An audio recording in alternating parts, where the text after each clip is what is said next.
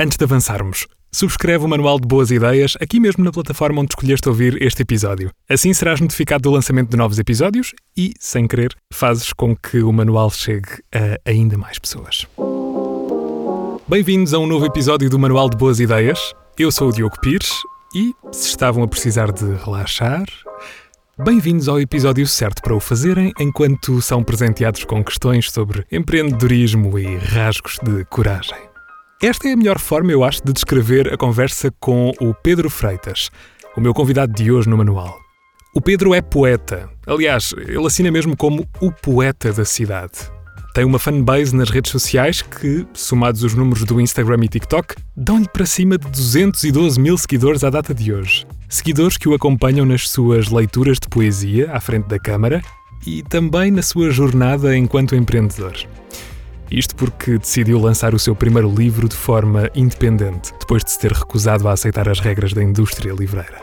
Sem querer, pôs no mercado o livro que fez dele o poeta português mais vendido em Portugal em 2022 e 2023. Tem 25 anos. Deixem-se inspirar pela história do Pedro. Pedro, uh, muito bem-vindo ao Manual de Boas Ideias. Tu descreves-te como freelancer na área da palavra dita. Eu adorei esta descrição. No que é que isto consiste? Freelancer na área da palavra dita. Tenho isso no LinkedIn. Tens isso alguns numa das tuas redes é sociais, é sem dizer. Um, assim, freelancer na área da, da, palavra dita foi a forma mais uh, embelezada que eu arranjei de dizer às pessoas que aquilo que eu faço é dizer poesia e, e, e poemas e textos porque grande parte do meu percurso eu comecei a dizer poesia muito muito jovem tinha 16 16 17 anos e quando me perguntavam Pedro então o que é que tu fazes eu eu, eu digo, digo, digo, digo poesia ah dizes poemas dizes coisas eu Sim, digo, foi, as pessoas nunca levaram muito a sério. E eu, eu entendo. Não temos necessariamente jovens a dizer que o, que o, que o seu maior sonho é, é ir para o São Luís dizer poesia. Um, e portanto, aqui o freelancer na área da palavra dita foi a, minha, foi a forma que eu, que eu arranjei no LinkedIn, que é, que é assim uma, uma rede social um bocadinho mais séria, de mostrar às pessoas que, primeiro, trabalho com a voz e não, ainda não faço aquilo que tu fazes, mas é, é, uma das, é, um, é um dos meus objetivos é trabalhar com a voz, não só nesta parte performática e de leitura de poemas, mas também um, para publicidade e, e não sei se fazes desenhos animados ou se não, ainda, mas não, gostavas. e tenho medo. A sério? é daquelas coisas que eu gostava, gostava de experimentar, mas tenho muito. Primeiro, tenho muito respeito porque eu faz. Uh, e sinto que. pá, ainda não estou lá. Ainda não tá. Eh, Se tu não estás lá, eu, eu ainda mais longe estou. Mas, não, mas não são sei. duas áreas que, as, que... As skills que, que tens e que, que tens adquirido ao longo deste tempo a dizer poesia, acredito que te sejam muito úteis nessa, nessa vertente. Talvez são, tenhas mais skills nessa área do que eu. São úteis, mas é, é a mesma questão que toda a gente me faz relativamente à, à representação. É, que é, eu não tenho qualquer problema em ir para palco dizer uhum. poesia. Uhum. Pelo contrário, acho que me sinto em casa. E quando me perguntam, Pedro, então e nunca pensaste em teatro, nunca pensaste em, em, em fazer algo na área da representação? E, não, e, e, uma razão muito. Não por uma razão muito simples, que, que é que o, o, medo do ridículo. Não, tenho muito. Tal e qual. Tenho muito problema em, em colocar-me nessa posição. E mesmo este, estas habilidades que, que, que, que, o dizer poesia me dá não me não, não me fazem ultrapassar aqui o medo do ridículo quando se trabalha mesmo só com a voz. Eu, eu faço, já fiz vários workshops, estou em alguns bancos de voz, Pá, mas é sempre aquela coisa de Pedro, despe-te um bocadinho, uh, larga aí o medo uhum. e, e, e dá-te, dá, dá, o corpo às balas. Uhum. E eu tenho. É, é uma barreira que eu ainda tenho de ultrapassar. Sim. Uh, mas, eu, mas eu acho que tu és mais talentoso do que eu no, no que toca à voz. E, e, há, há, uma. Chega a um ponto em que o talento ultrapassa o medo, sabes? Em que tu tens tanto, tens tanto talento que o facto de teres medo é quase irrelevante. Hum, ok. Eu... O que tu vais fazer vai, ser- vai ser bem feito, percebes? E aqui o meu problema é. Acho que sou bom e tenho talento, mas não sei se está ao ponto de ultrapassar o medo que tenho de, de, de, de ser. De, de me. De, de ser ridículo, Uhum. mas ser bom ao ponto do ridículo tornar-se algo Sim, diferente, percebo. sabes? Percebo. Vou-te confessar que todos os dias em que tenho sessões de gravação de, de anúncios, spots, o que seja, ahm, e são gravações assistidas, seja remotamente ou porque vou a um estúdio e está lá quase a empresa toda, pelo menos o departamento de marketing da, da marca para quem vou gravar. Já vi TikToks. Pronto, exatamente. Ahm, nessas situações em que tenho sempre alguém a ouvir, também tenho esse receio. Eu não penso muito no, no, no talento que eventualmente possa ter para, para entregar aquilo que esperam de mim. Eu acho que aquilo que me passa pela cabeça no momento em que, em que entro, primeiro eu visto uma personagem. Eu vir bicho social que não sou. Tento trazer as pessoas todas para o meu lado. Ah, e eu acho que isso aí é meio caminho andado para que a coisa corra, isso corra- já, já é o primeiro passo. corra bem. Pelo menos o técnico do estúdio eu pus para o meu lado. Pelo menos. Mas, porque é a pessoa que vai estar ali a trabalhar, a trabalhar a minha voz comigo. Uhum. Um, mas essencialmente eu acho que aquilo que me passa pela cabeça para ficar mais confortável é pensar naquilo que já fiz e pensar também nas, nos ensinamentos que trouxe das várias formações e workshops que fiz. Por isso é que eu te ia dizer que, que a parte inicial e a, e a fundamental de- do caminho, aquela que te dá segurança, tu estás a fazê-la. Se dizes que, que estás a, a ter formações, a- em workshops e tudo mais, acho que essa pelo menos é, é a, parte da, da jornada que me dá segurança quando eu entro na, na cabine. Mas depois é sempre o, o síndrome do impostor, eh, sabes? Ah, claramente. E, e nós, que nós que para todos os efeitos trabalhamos com a voz e, e que, e que damos valor a pessoas que o fazem bem, quer dizer, eu, eu nunca na, na minha vida vou ser um Cumberbatch, eh, Uhum. não é? Sim, e, e, e, e- para mim é ou, ou se é tão bom como, como um Cumberbatch, ou então mais vale não fazer. Que eu sei que se calhar não é a forma mais eh, saudável de ver aqui o, o caminho, mas, mas ao mesmo tempo é uma motivação para trabalhar para ser tão bom Uhum. ou igual ou, ou melhor Sim. que, que, que aqueles que eu, que eu tenho como, como grandes pessoas que trabalham com a voz. Se há algum conselho que eu te posso dar neste momento é esse de eh, tenta fazer com que embarque na tua jangada toda, eh, todo o conhecimento que, que te possa trazer segurança. Porque na verdade é isso. O que tu vais entregar, tu já tens dentro de ti. Uhum, Nós precisamos é de perceber como, onde é que temos de ir, uhum. que campanhas é que temos de tocar para, hum, para tirar dentro de nós aquilo que, que os outros esperam. E quando entras no estúdio, tenta trazer as pessoas todas para o teu lado. Isso comigo resulta. Pois é, Isso é isso, isso, mas isso, isso para mim é que também acho que é o mais fácil, percebes? Exato. Exato. É, é, é, é aquele passo do medo. Olha, mas é muito curioso que, que nós nos tenhamos conhecido aos dois pelo, pelo TikTok. Eu conheci-te também pelo, pelo TikTok, onde tu és um misto de Pedro Dizedor de Poesia e Pedro Autor Independente que está a documentar a sua jornada na publicação deste livro, Ela, Metafisicamente de Outro Mundo. E foi exatamente num destes vídeos que, que, eu te, que eu te conheci. Num dos vídeos em que mostras como é que é o processo de, de- enfim, todo o processo que envolve Fazer um livro. fazer um livro ah, e, no caso, trabalhar o negócio depois de, de, de o teres, de, teres composto a obra. Eu gostava que, que explorássemos um bocadinho este, este lado. Antes de mais nada, porquê é que te lançaste como autor independente ah, em vez de estar sob a umbrella de uma editora?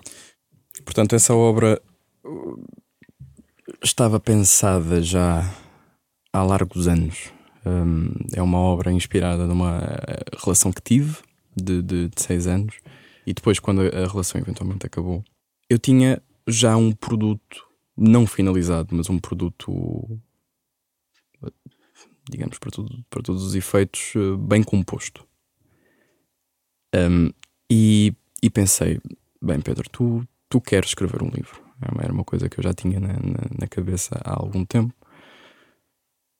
Vai-te ajudar tanto na tua, na tua hum, viagem pelo mundo performático da poesia, mas, mas também vai-te colocar aqui eh, talvez um, bocadinho mais. Vai-te dar um bocadinho mais de cre- credibilidade junto da, da intelectualidade académica. um, da Academia Portuguesa. E portanto, eu propus-me em 2021 a, a, finalizar o livro, escrever o que tinha acabado de escrever, pensar nas estratégias que, que, que queria pensar e, e, fui à busca de duas ou três editoras com as quais já tinha falado antes, quando passei pelo Got Talent, um, mas que, que, cuja resposta na altura foi Pedro, a poesia não vende eh, e, portanto, não quer escrever antes um romance. E eu, eu, eu, eu até cheguei a tentar, mas uh, não, não era bom e, portanto, desisti da ideia. E nesta altura eu voltei em 2021 a falar com algumas dessas editoras. Algumas voltaram a dizer exatamente a mesma coisa, que a, a poesia não vende. E portanto eu pensei, tens duas formas de fazer isto. Ou consegues uma editora independente um bocadinho mais pequena e, para tirar o peso de cima das minhas costas. Uhum. Colocas essa, incutes essa responsabilidade a, a, uma, a uma outra entidade. Ou então, Pedro, vais tu, uh, descobres o que é que tens de fazer, descobres com, é, com quem é que tens de falar, o, que processos é que, é que levam a que um livro esteja finalizado e, e, e colocas-te tu no mercado. E, e aquilo que eu, isto na altura, agora, agora é, é ingrato eh, porque as, muito, são, são poucas as pessoas que conhecem esse Pedro da altura. Agora olham para o meu Instagram, tenho quase 70 mil seguidores, olham para o meu TikTok, tenho quase 140 mil, mas eu na altura, em agosto, outubro de 2021, tinha 5 mil seguidores no Instagram. E, e tinha alguns milhares no TikTok, mas no TikTok é que é quase irrelevante, porque o algoritmo é tão. é tão. Uh, uh, Lembro-me do, do Matthew McConaughey a dizer Fairy Dust. É, é, o, o, o, algoritmo. Tu podes ter 300 mil seguidores, metes um vídeo e tens 5 mil views. Porque é aquilo não mostra aos teus seguidores os, os teus vídeos. Portanto, uhum. eu nunca, nunca, nunca me senti de costas quentes perante, perante o TikTok de pensar, ok, eu posso largar, posso fazer aquilo que quiser, porque sei que vou ter cento e não sei quantos mil seguidores uh, prontos a comprar foi, foi sempre, sempre olhei para o TikTok como é uma boa, uma boa base de promoção só. E portanto, agosto, outubro, agosto, setembro, tenho 5 mil seguidores, proponho-me muito bem, enviar uh, orçamentos para gráficas, o que é que eu preciso, o que é que, o que como é que, em que, um, em que tirei, tirei alguns cursos no YouTube de, de edição Uh, que, que, programas é que precisas para, para, para editar o livro? Ah, Adobe InDesign, baixar o Adobe InDesign, uh, aprender a fazer os, os, os bem, tudo aquilo que, que, que se trata de, de, do miolo da edição, da paginação. E eu, em finais de outubro, inícios de novembro, tinha já, em termos de materiais, tudo comigo e tinha já recebido algumas propostas de alguns orçamentos de editoras e fiquei ali um pouco abesbílico porque preços exorbitantes por uma razão também que é daquelas coisas que tu fazes sozinho, não sabes, é a primeira vez, são os erros que se comete. O meu, esse livro tem seis ilustrações eh, feitas pela Ana Yael, uma artista argentina que vive em Barcelona, brilhante, uma das uma das ilustradoras mais, mais, mais fascinantes e, e, e, talentosas que eu, que eu conheço e que descobri durante a pandemia. Fez uma capa para o LA Times, uma coisa assim, pá, brilhante, Ana. Eu pedi-lhe, faz uma capa e seis ilustrações. Pedi-lhe, não, paguei. Claro. Mas, mas pedi, faz, faz uma capa e seis ilustrações.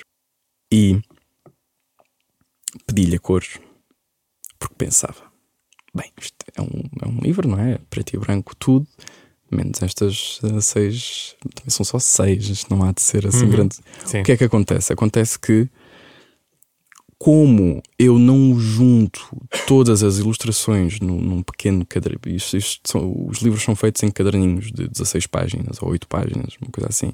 Se eu juntasse todos numa, eu conseguia fazer com que todo o livro fosse impresso a preto e branco, porque de facto é só palavras numa, na folha e que depois essas páginas fossem, fossem impressas a, a cores, aquilo que aconteceu foi eu tive de espalhar os desenhos pelo, pelo livro, porque eh, fazia-me sentido juntar os desenhos com os poemas que eles inspiraram.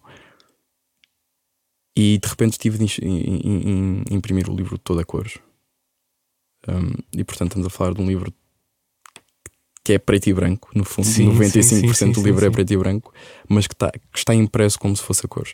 Pronto, e isso, e isso encareceu bastante o, o encareceu, encareceu para aí, para, aí para, para, para o dobro quase. Mas eu recebi esses orçamentos das, das gráficas e de repente vi-me numa posição de eu não tenho dinheiro para isto. Estamos a falar em valores de acima de 1500, uhum. quase 2000 euros. Para quantos? Para quantos 600, 600. Foi a primeira edição, foi, foi, foi 600. Depois essa era outra, que é Pedro, quantos é que mandas fazer? Que é sempre muito ingrato também quando se está a começar e não, tem, é, não tens noção é não tem, de, é isso, da é, atração que tens. Porque, ok, que eu já tenho alguma comunidade no TikTok e tenho muitos amigos e, e 5 mil seguidores no, no, no Instagram, mas mais uma vez, fairy dust, até tu saberes que consegues vender alguma coisa, tu não sabes a quantas pessoas é que o consegues fazer. E eu lembro-me de uma altura em que hum, perguntei também por outubro, novembro aos meus amigos mais chegados: Malta, quantos livros é que eu vou vender nas primeiras 24 horas? E eles, ah, uns, uns 15. Mas a família conta. Não, ah, pá, uns 10. E eu, pá, malta, eu preciso de amigos novos, eu não estou a entender o que é que está a passar aqui.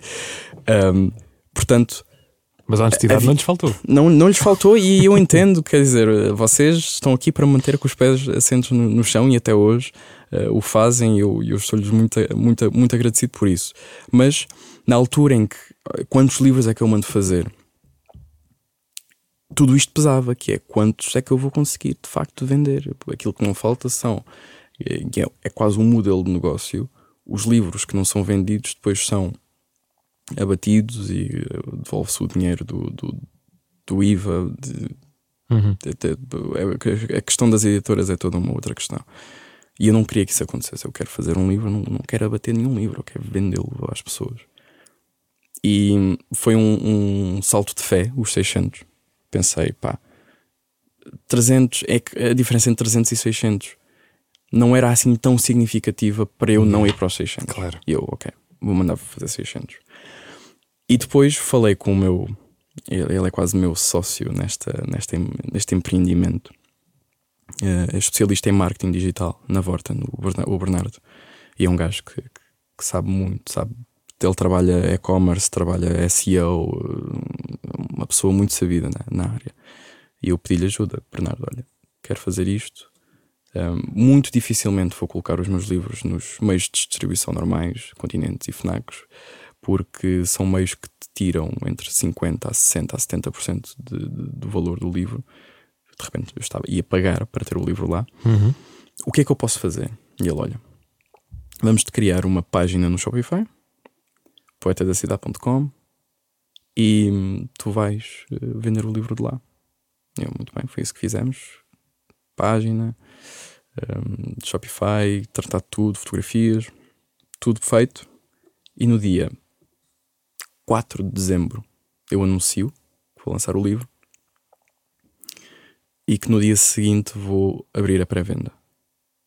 E hum, isto no Instagram e no TikTok. Na data tinhas 5 mil tinha seguidores, 5 mil no, seguidores no Instagram, no Instagram e, e, tinha, ah, eu quero dizer 100 mil no, no TikTok.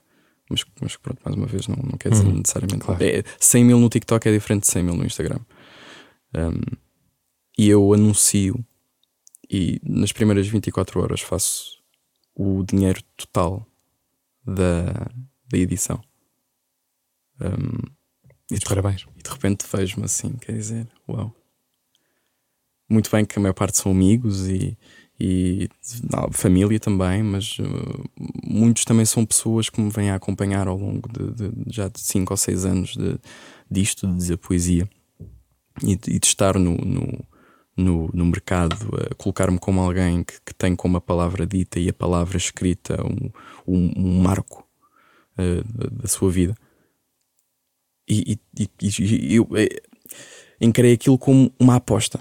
As pessoas estão a apostar em mim. Muito bem. Eu fiz a pré-venda durante um mês, porque depois foi uma, toda uma confusão. Isto foi final de 2021, dezembro. De repente acabou o papel. Não havia papel porque houve uma shortage. Como assim? Acabou o papel Não, na... Houve uma shortage de papel eh, mundial Uau! na altura. Houve, houve uma, uma crise grave de papel. E, e, portanto eu mandei fazer o meu livro em dezembro e eu só o tive 25 de janeiro, que é muito tempo. De Sim. repente, Como é que de repente a- eu- passou quase um mês e meio Uhum. e eu tinha 400 livros vendidos dos 600 que mandei fazer. E já tinha pessoas que me compraram o livro em dezembro a dizer: então, e o livro, e o livro? E, e- e de de repente parecia ali quase uma fraude. Uhum. Eu tenho a noção disso porque também foi na altura do- das fraudes dos youtubers, das fraudes dos cursos. Sim, sim, E eu tive muito esse, esse feedback também dos, dos, dos miúdos, eh, dos jovens, do género, ah, minha mãe não, não quer comprar, tem medo que isto seja uma fraude. Mas eu fui tentando assegurar as pessoas de que a culpa não é minha, isto houve mesmo uma crise de papel mundial, mas o livro está já eh, a, ser, a ser feito, a ser produzido e, portanto, finais de janeiro temos o livro, tenho o livro comigo e, e assim foi. Final de janeiro, enviaram-me o livro, os 600 exemplares, primeiro dia fiquei sem 400 e depois vendi os, os restantes 200 em, quer dizer, duas semanas. Uhum. Tive de mandar fazer a segunda edição logo em fevereiro, outra vez. E pronto, e depois a segunda edição já foi, já foi de mil exemplares e tem sido de mil exemplares eh, recorrentemente. No meio de, de tudo isto, nós falámos aqui, aliás, estava aqui a acompanhar o teu, o teu discurso e há várias coisas aí que, que tu disseste e, e- que não quero deixar passar sem, sem que falemos delas. Uma delas sendo o facto de o ponto de venda, a loja que, que- que vende o livro, ficar com uma fatia tão grande da obra. O que é que está a falhar na indústria livreira para ti? Não é falha, sabes? É, é, é como é como o monstro come. É, é um resultado, é um produto do, do mercado. E, e não é necessariamente. Imagina, não é necessariamente. O mercado está feito para. Como é que se chama? Eu, eu sou péssimo com números e péssimo com teoria económica. Hum, eu quero dizer teoria de Pareto. Essa, é isto? Não sei. Não me lembro. Mas é, é aquela, é, é aquela teoria, é aquela teoria de que, eh, por exemplo, 20% dos escritores vendem 80% dos livros. E isto acontece eh, transversalmente Ok. a, a tudo. Um, eh, 20% dos trabalhadores numa fábrica fazem 80% do trabalho. Uhum. Sim. E, e, de facto, estes meios de distribuição estão postos em prática para estes 20%, porque são estes 20% que, para bem ou para mal, impulsionam o mercado livreiro. São estes 20% que fazem todo o dinheiro para que depois se possa eh, investir em escritores que não vendem tanto. São estes 20% que fazem com que uma eh, grande rede editorial eh, possa ter chancelas que não vendam ou que não sejam rentáveis ou, ou- ou- ou que pro- produzam lucro. Uhum. Agora, 60 a, 80, 60 a 70%, eh, este valor é mais pequeno quando estás com uma, com uma editora porque já há acordos entre Claro, e há um poder entre- negocial maior. um poder negocial maior, exatamente. Hum, mas é tal coisa. eh, Por um lado, que, que é algo que eu tenho sentido, é mais credível. Tu, é, ou seja, deixa-me colocar por, por outro, outra, outra perspectiva. É menos credível aqui para, a- para, para a intelectualidade académica portuguesa tu existires só no digital podes vender os números que quiseres. Um, se não estás nas livrarias, se não, se não estás uh, na- nas redes, nos pontos de venda, uh, tu és uma pessoa que só existe neste ali. Uhum. E portanto vejo isso também como um investimento naquilo que é a credibilização da- do autor. Mas, ao mesmo tempo, acredito que seja aqui um acredito que seja aqui um, uma, que estejamos a experienciar uma mudança de paradigma uh, e, e, que estamos, de facto, naquilo que toca a compras online e o, o, Covid e a quarentena uhum. vem nos ajudar muito com isso. Sim, seguramente. É assim, mas eh, se é justo, pá, não é. Mas se me perguntares assim, outra coisa que é, muito bem, eu vendi 4 mil exemplares do meu livro. Uma poeta uh, canadiense que, para, para, todos os efeitos, é uma das maiores poetas mundiais, que é a Rupi Kaur. Uh, eu não, não sou necessariamente fã da Rupi Kaur enquanto, enquanto uh, produção literária, mas sou fã daquilo que ela representa no sentido de ter sido a primeira poeta a levar um, uma tour mundial de poesia a, fazer uma tour mundial de poesia. Não sei se, não sei se gostas da Rupi Kaur, não sei se. Eu não, eu não estou a conseguir uh, juntar uma obra ao nome, mas eu conheço o, o nome Rupi Kaur. Pronto. Um, ela tem aquele livro As Flores e o Mel, uh, The, Sun, the Suns and the Flowers, com Pá, eu tenho mais ideia de. Mel and Honey. honey, uh, honey Mel e Honey. eu, tenho mais ideia da, da, da, estética que existe em torno do, do nome dela do que Sim, da obra. É, é, aquele poema Instagramável. Sabes? Pronto. Ela. Eu, eu, não sou necessariamente fã dessa produção, mas sou fã do que ela representa em termos daquilo que eu quero fazer e que, que, que seria uma tour mundial de poesia, por exemplo. Mas ela escreveu o seu primeiro livro de forma independente no Canadá. Vendeu 15 mil exemplares e depois foi, um, foi usurpada por uma editora. Usurpada é um mau. Não é um bom termo. Foi. Mas propuseram-lhe um lugar no portfólio da editora? Foi, foi, foi, foi exatamente. É, foi, foi, eu, eu quero dizer, não quero dizer pegada. Foi escolhida sim, por uma editora. Foi taken by the, the... Exato. Yeah. Sim, uh, sim, sim, foi, foi, escolhida por, por uma editora para, para integrar o portfólio. E, e daí, de repente, passou de 15 mil para 4 milhões ou 5 milhões. Uhum. Claro. Ou seja, aqui em Portugal, o mercado não só é infinit, infinitamente mais pequeno, como lê-se infinitamente menos. Sim, seguramente. Portanto, para mim, vender 4 mil exemplares é vender 15 mil no Canadá. E, e de facto é. Uh, Sim, se fores fazer à proporção, à, à escala. À, à, escala, 4 mil exemplares uh, em Portugal são 15 mil nos Estados Unidos ou no Canadá.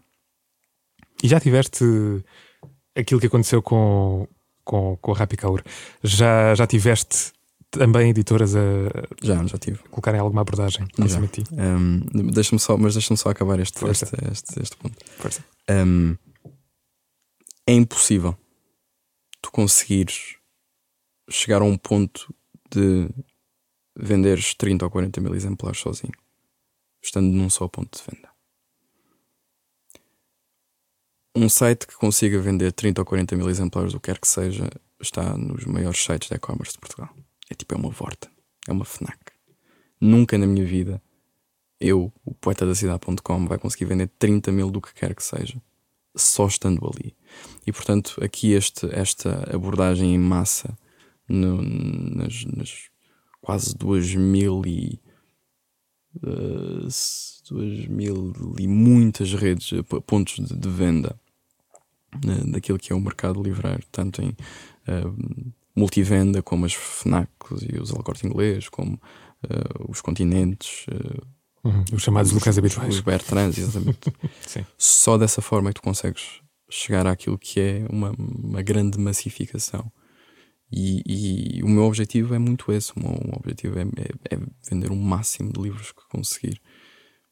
E eu estou neste ponto. Perguntaste-me sobre as editoras. Eu não consigo chegar a esse ponto sozinho. É muito, é muito duro. O, outro, outro exemplo, o Pedro Sobral, o, o presidente da Apple, ele contou-me uma história que eu não sabia. O Paulo Coelho. Uhum. Best-seller, toda a gente conhece o Paulo Coelho. Best-seller durante anos, a fio.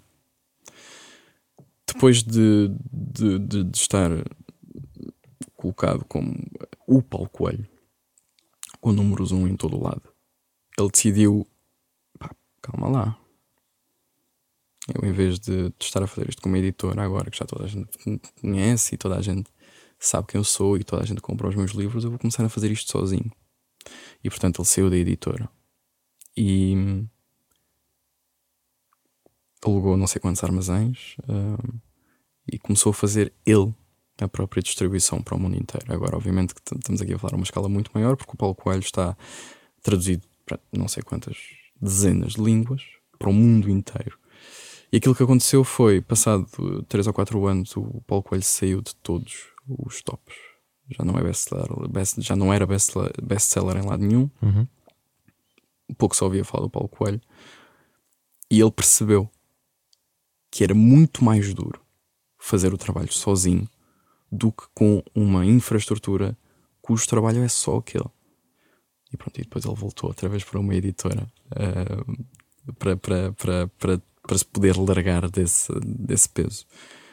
E, e aqui, aqui acontece a mesma coisa, que é eu, eu romantizava a ideia de vou manter vou manter independente até ao fim, vou e vou conseguir vender milhares. Eu, eu provavelmente havia de conseguir vender 10 mil livros, que já era uma grande, uma grande coisa. Eu tenho a certeza que sim, só que o próprio, o, uh, o próprio tempo de vida do livro é muito curto.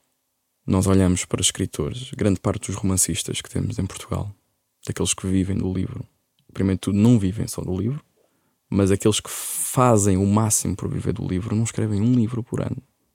A maior parte das vezes escrevem dois. Uhum. E o, o, meu livro está com um, um tempo de, de vida de, de, distante de prateleira. está agora a fazer dois anos. E eu falo dele todos os dias como se tivesse acabado de o, de o, de o lançar. De o lançar. Só que e, e, e, fazendo isto e tendo os números que tenho agora, foi, foram, foram subindo gradualmente, mesmo assim é duro chegar a este, a este número de, de, de best-seller nacional, de começar a, a, competir contra os grandes romancistas portugueses. Tu dizes no, no final do livro, na, na nota biográfica, também aqui em linha com isto que, que estamos a falar, que que este foi o livro de poesia mais vendido de 2022, de poesia portuguesa mais vendido em 2022 em Portugal. Antes de mais, muitos parabéns por isso. Obrigado, Tiago. Um, para medirmos o, o pulso à realidade de, de um escritor, uma pergunta muito crua, sendo este o livro de poesia portuguesa mais vendido em Portugal no ano passado. E tendo em conta tudo aquilo que, que temos estado aqui a falar, tu hoje em dia conseguirias dedicar-te a 100% à poesia, viverias do teu livro?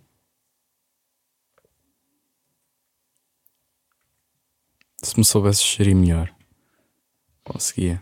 Hum. Um, Estava nada à espera dessa resposta.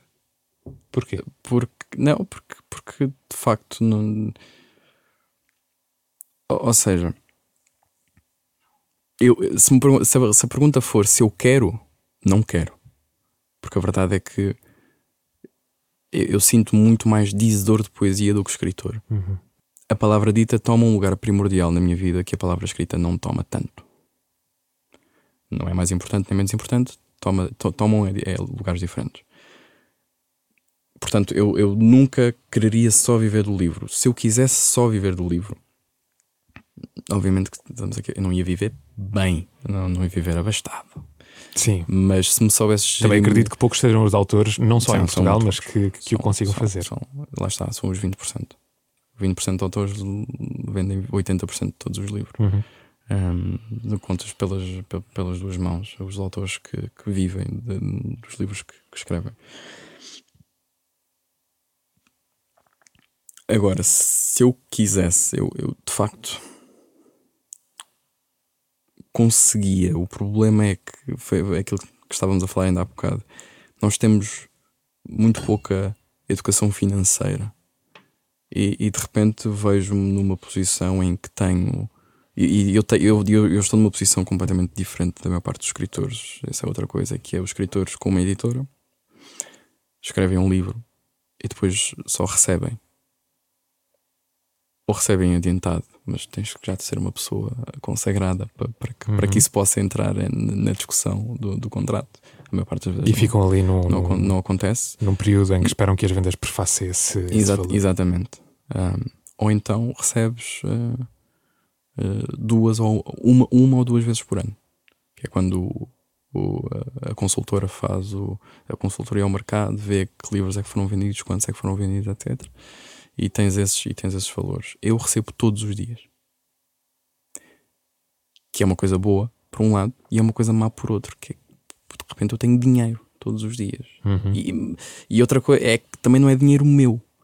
Eh, Estou numa posição em que tenho IVAs para pagar, tenho IRS para pagar, tenho, tenho, tenho gastos com o livro, tenho de Sim. pagar o livro, tenho que pagar. Há toda uma logística por detrás disto que, hum, que, eu, que eu pensava que ia gostar e que gostei durante o primeiro ano, mas que depois começa-te a tirar tempo daquilo que tu queres fazer e que é dedicar-te, por exemplo, a um outro livro. Uhum. Agora, eu conseguia viver, mas eu, eu, eu tinha de me saber gerir melhor. Um, e, e esta é uma das razões, o, o facto de receber todos os dias, receber dinheiro que não é teu porque é o IVA, e depois tens de pôr o IVA de parte, um, e depois perdes-te um bocadinho, e, tu, e depois as coisas vão acontecendo, e, tu, e tu de repente. Eu acho que essa é uma realidade partilhada com muitos freelancers. Isto acontece recorrentemente, é normal. Sim, é normal acredito que sim, acredito que sim. Um, mas, mas, mas pronto, mas ter um produto como, como um livro e, Uhum. ser capaz de viver dele, toda a gente me dizia, é muito, e ainda dizem, é, é duríssimo viver da, da venda de um livro. E é verdade. Um, mas lá está, é, é verdade se venderes eh, 500 se começares a vender um bocadinho mais, 5, 10 mil, já é uma coisa que, que tu consegues gerir, uma coisa que, de fácil gestão. Pronto, e depois se entras nos, nos, nos milhares, nos 40 ou 50 mil, tá- tá- estás no top 1 de Portugal, em termos, em termos de, de- de salariais, quase. E é fantástico que tu consigas fazer tudo isto sozinho. Toda esta, to- toda esta máquina que, que montaste, montaste-a tu. O conteúdo é a base fundamental para, para qualquer obra, para qualquer produto. Hum, E, e neste caso nós fal- falamos de. Quando falamos de conteúdo, falamos dos teus poemas, falamos da tua obra, aquilo que, que construíste. Agora, para chegares ao marco que chegaste e teres o livro de poesia portuguesa mais vendido em Portugal num dado ano, que no caso foi 2022, o conteúdo não chega, não é? Nada que teres um, um bom livro no mercado que ninguém conhece é o mesmo que, que, que não o teres, quase. Num sentido, olhando para, para uma questão de venda e, e, enfim, para, para atingirmos estes números que, que falávamos. Um, escritor só é escritor se as pessoas o lerem. Exatamente. Como é que tu trabalhaste e ainda trabalhas o marketing desta obra? Todos os meus poemas são passíveis de serem ditos. É uma das, é uma das principais, é uma, um dos meus principais cuidados. Quando escrevo, eu escrevo para dizer ahm, mais do que para ler. E portanto eu sabia que quando o escrevi, e porque já tinha tentado, já tinha feito alguns, algumas experiências antes de sequer de ter avisado que, que o livro vinha aí, tinha feito algumas experiências no, no TikTok eh, de leitura de, de poemas do meu livro. E, e quer dizer, eu, digo poesia para as redes sociais desde 2017. eh, e agora eu, eu perdi esse meu canal no YouTube e portanto não há, não há, não há hum, provas eh, mas, Daquilo que é, mas- daquilo que estou a dizer, mas ainda há, ainda, há, ainda há no Instagram. Eu Sim. tenho, tenho certos eh, desses, desses vídeos no, no Insta de 2017, 2018.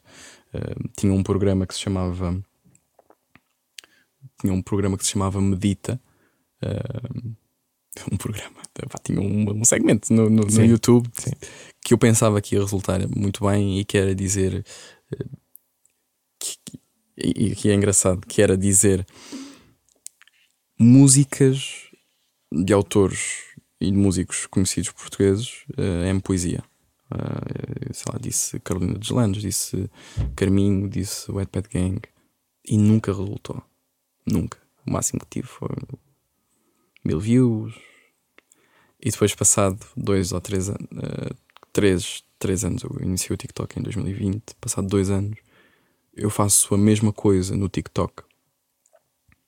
Não tão produzido, mas uma coisa mais. Julinho KPSD, mas em poesia. E de repente é 100 mil views, 200 mil views. É uma coisa que. Uma cena completamente diferente. Meu Deus. O meio, a forma como o meio influencia uh, o conteúdo que chega ao consumidor. E portanto, eu, eu digo poesia há, há muito tempo e já o disse em todas as redes sociais. Um, e portanto, eu sabia que um dos caminhos que tinha como marketing do livro seria uh, o de leitura dos meus poemas para as redes. Um, um, ponto. E foi um ponto que, que eu ainda hoje faço. Um, e, e, e, que nunca, lá está, no YouTube também não me prendi só à leitura de coisas minhas ou de músicos. Li muito depois tinha um outro segmento que era a poesia na cidade uh, e, e, que era uma coisa pensada de, na altura em que eu comecei este projeto do Poeta da Cidade, esta marca do Poeta da Cidade, e que fui ao Got Talent ao mesmo tempo. O meu objetivo era ser uma pessoa, não é reconhecível o que eu quero dizer, sem cara. Uhum. Uh, também só me lembro de Faceless. Nós lembramos das expressões todas em inglês é, primeiro. É horrível, é horrível. o que é que está a acontecer connosco? O que é que está a acontecer connosco? Sim. Um, sim, mas fica a ideia. Fica sim, a ideia, sim, pronto. E, e, e to, o conceito dos vídeos era eu estar sempre de costas, no meio da cidade de Lisboa, em vários pontos, a dizer poesia. Disse Alberto Queiro, e disse uh, José Craveirinha, e disse uh, António Judião. Portanto, esta minha propensão para dizer poesia, poesia de outros, poesia minha e poesia de músicos, é uma coisa que vem há muito tempo, não é de agora, não é de ter 100 mil seguidores no TikTok que faço, não claro. é de ter 60 mil seguidores no Instagram que faço. É Eu fazia-o no Instagram também uh, quando tinha mil seguidores ou dois mil seguidores. É uma coisa que faço. E, e, e, e, ao contrário daquilo que muitas vezes são as trends na, no, nos influencers em que têm números e propõem-se a fazer propõem-se em empreendimentos artísticos. O, o, para mim foi o contrário. Eu propus-me em empreendimentos artísticos e os números vieram por causa disso. Uhum. Mas, portanto, uma das, uma das estratégias de marketing é, ia ser essa. É, foi essa, é essa. Leitura do, dos poemas. A outra foi muito de uma introspeção e, e extrapolação de, de, da minha pessoa quando utilizava as redes. Ou seja, eu estou no TikTok. E eu, horas. Eu passei horas no TikTok. Eu, eu passei horas no TikTok. Tenho a minha desculpa que era para estudo, um, mas pronto, para benefício claro, claro, é também. Trabalho. Mas, mas a verdade é que eu, eu estava no TikTok. Estava, um, digamos aqui, quase roboticamente no, no swipe up. E quando eu parava para ver um vídeo, eu apanhava-me e ok, o que, é que, o que é que está a acontecer aqui que me apanhou? Porquê é que eu parei para ver este vídeo? E muitos dos vídeos que eu parava eram vídeos de preparação de coisas, embalamento, uhum. um, uh, um, voice-overs a, a, fazer, a, fazer, a fazer um, um, de processos. E portanto, de repente eu vi, ok, eu gosto, isto é algo que me cativa eu posso tentar pegar nisto e ver se cativa também as outras pessoas. E daí veio fazer o making of do, do livro na gráfica, daí veio agora o embalar os livros um, e que as pessoas dizem que compraram com o número das encomendas. Ou seja, tudo aquilo que, que, que, que, me prende a mim e que eu vejo nos outros e, e que eu sinto que eu consigo incorporar isto nisto que faço. Um, tento que seja uma, uma campanha uma, uma estratégia de, de, de marketing. Uhum. Uh, tentei, tentei, tentei os, os, meios tradicionais, tentei a rádio, tentei uh, o expresso, tentei. E, e, e, portanto, toda, toda a estratégia de marketing foi muito baseada na minha pessoa, por todos os efeitos, o poeta da cidade, ainda que uma persona é indissociável de mim próprio e só é poeta da cidade porque Pedro Freitas é, seria impossível eu ganhar aqui terreno ao, ao, outro Pedro Freitas que existe na literatura portuguesa, que é o Pedro Chagas Freitas. Sim, sim. Não ia dar, não, não podia, não, não, as pessoas iam pensar que era a mesma pessoa. E portanto, o Poeta da Cidade, a escolha do Poeta da Cidade foi, foi, foi por aí. Mas mas o poeta da cidade é uma pessoa, é, é alguém indissociável de mim próprio, sou eu. E portanto, toda a minha estratégia de marketing reside no digital e, e reside muito. Tipo, depois, outra, lá está, outra vertente que eu gosto muito de trabalhar a imagem também. Trabalho com vídeo há muitos anos, lá está, YouTube, vídeos. Uh, tinha uma Nikon que era do meu pai com uma lente normal de zoom depois as coisas eu fui, fui aprendendo, fui aprendendo com, eh, fui trabalhar para comprar a minha primeira Sony, fui trabalhar para comprar as minhas primeiras eh, lentes Prime, um, ehm, fui trabalhar para comprar os meus primeiros microfones, os meus primeiros gravadores externos, porque eu sabia que o futuro, e, e aqui se quiseres entrar depois noutro, noutro meio também podemos, que é os jovens, a nossa geração, a geração mais, mais nova, já sabe ler pouco, não quer saber da poesia, etc. Era o que eu pensava. E, quer dizer, tinha saído do secundário há pouco tempo, portanto, via dos meus colegas isso. Mas depois, à medida que vou falando às escolas, eh, vou recebendo mensagens de miúdos, percebo-me de que não é que eles não queiram saber. A poesia chega-lhes é de uma forma completamente despida de, de, de alma Percebes? Uh, os miúdos. Uh, tu tens que idade, uh, Diogo? Eu tenho 25. Ah, estamos a mesma idade. Ou uhum. seja, o, a, a, poesia é-nos é -nos dada como um, uma panóplia de características formais e características culturais e sociais, e temos de saber os, os, os, as métricas e temos de saber de tudo e mais alguma coisa para depois despejar tudo no exame. Uhum descobrir a poesia desta forma é obviamente eh, uma, uma fórmula para, para, para um insucesso. E portanto, muito do meu trabalho foi de como é que eu posso encapsular a poesia da forma mais apetitosa possível. O que as pessoas estão a passar horas inteiras numa rede social de vídeo. Pá, Pedro, tens de vê, imagina o que é que podes fazer que, pode, que possa incorporar aqui a poesia no, no, num scroll automático, quase irracional do, do, dos miúdos. E, e, e, o vídeo e o áudio e esta minha propensão para, para, para a qualidade estética e uh, veio muito desse, desse, desse, dessa procura por uma maior facilitação de da, da entrada da poesia na vida do, dos jovens. E é muito confortável ver o, os teus vídeos. Um, e acho que é exatamente essa a fusão uh, que, que, permite esse, esse conforto. Lá está aquilo que falávamos há pouco. O conteúdo é ótimo, uh, o conteúdo, teu, a tua obra é, é, ótima, mas o facto de tu teres construído tudo o resto um, para potenciar esse alcance da tua obra foi fundamental. A questão da, da, da preocupação estética que tu tens na, na imagem que, que, que apresentas de cada vez que apareces na, nas redes sociais. A, a, a, o cuidado que tens com o áudio, que, que, é o que permite muitas das vezes conforto num vídeo, uhum. por estranho que isto possa parecer. Sim, sim, sim, é verdade. Mas, mas todos esses cuidados fazem a diferença. E, e acho que é também por aí que é muito que é muito confortável ver, ver os teus vídeos. É um bom, é um bom sinal. É, então, é, estou no caminho certo, se é, se é isso que, que, que, achas e que sentes. Acho mesmo que sim. Há uma, há uma pergunta, eu sei que nós estamos a acabar o, o episódio, mas há uma pergunta que, que eu fiz durante uma conversa aqui no, no Manual de Boas Ideias e que gostei muito da resposta. Gosto sempre destas histórias por onde esta questão nos leva e, portanto, vou fazer-te a ti também.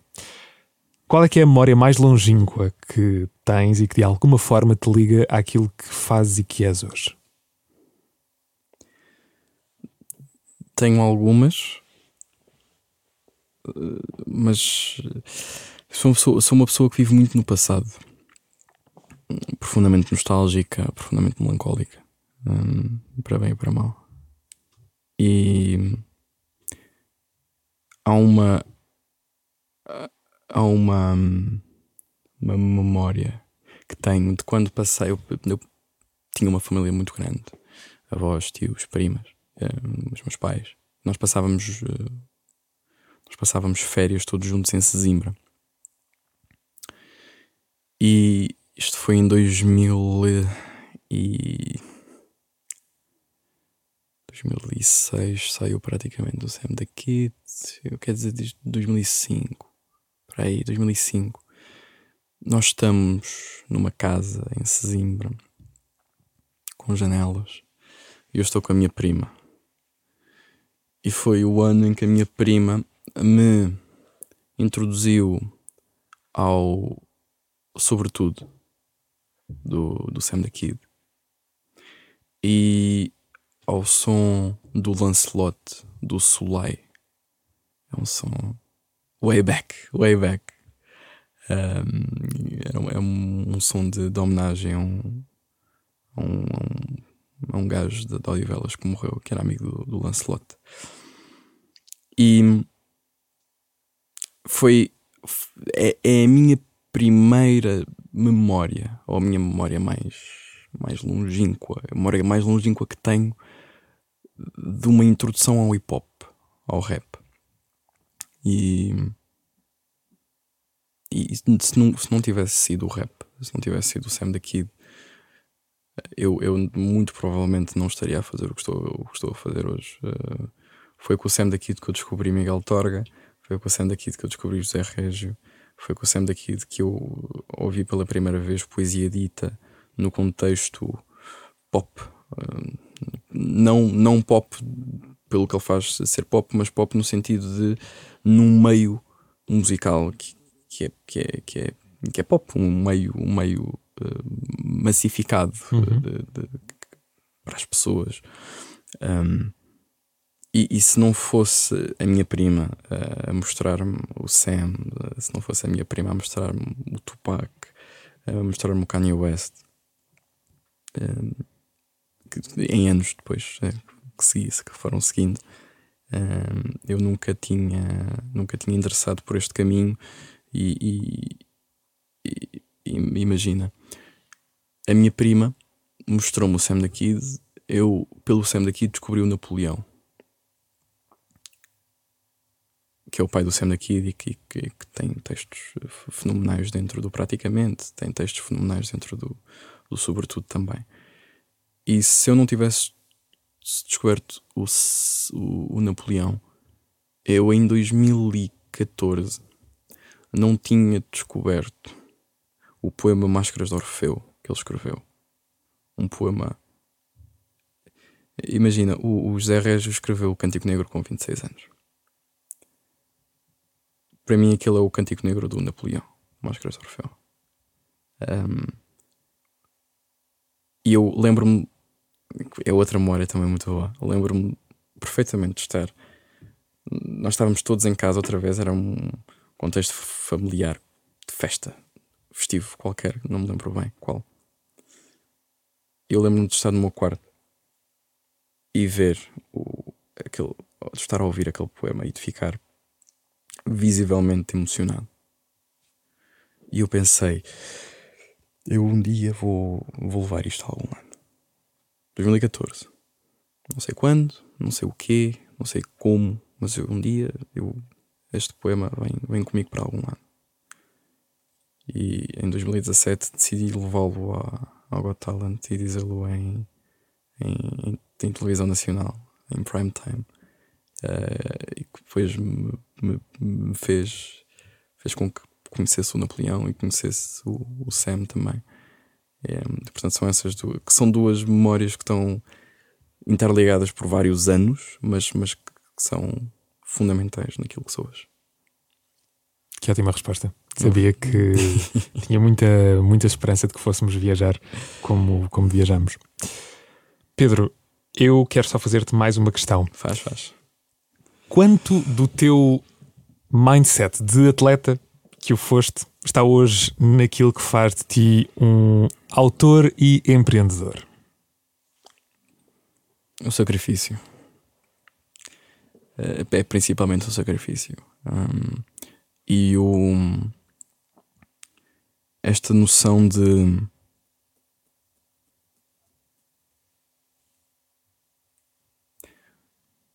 ganhos tardios. Tu produzes trabalho, tu dedicas-te a 100% a algo, mas só verás quaisquer tipo de ganhos ou, ou produtos passado muito tempo. Um, e, e eu comecei a fazer joguei futebol, mas depois comecei a fazer atletismo aos 10 anos e fiz filo de, de forma profissional até, até ir para júnior com 18 anos. Depois a vida meteu-se no caminho e eu também geneticamente não ajudou muito porque sou, sou pequeno. Um, e portanto depois tive de deixar de competir, mas ainda treino. Mas durante esses uh, quase 11 anos, uh, não, 9, foi até aos 20 foi até aos 18, foi até aos 20. Okay. Portanto, durante esses 10 anos, 11 anos,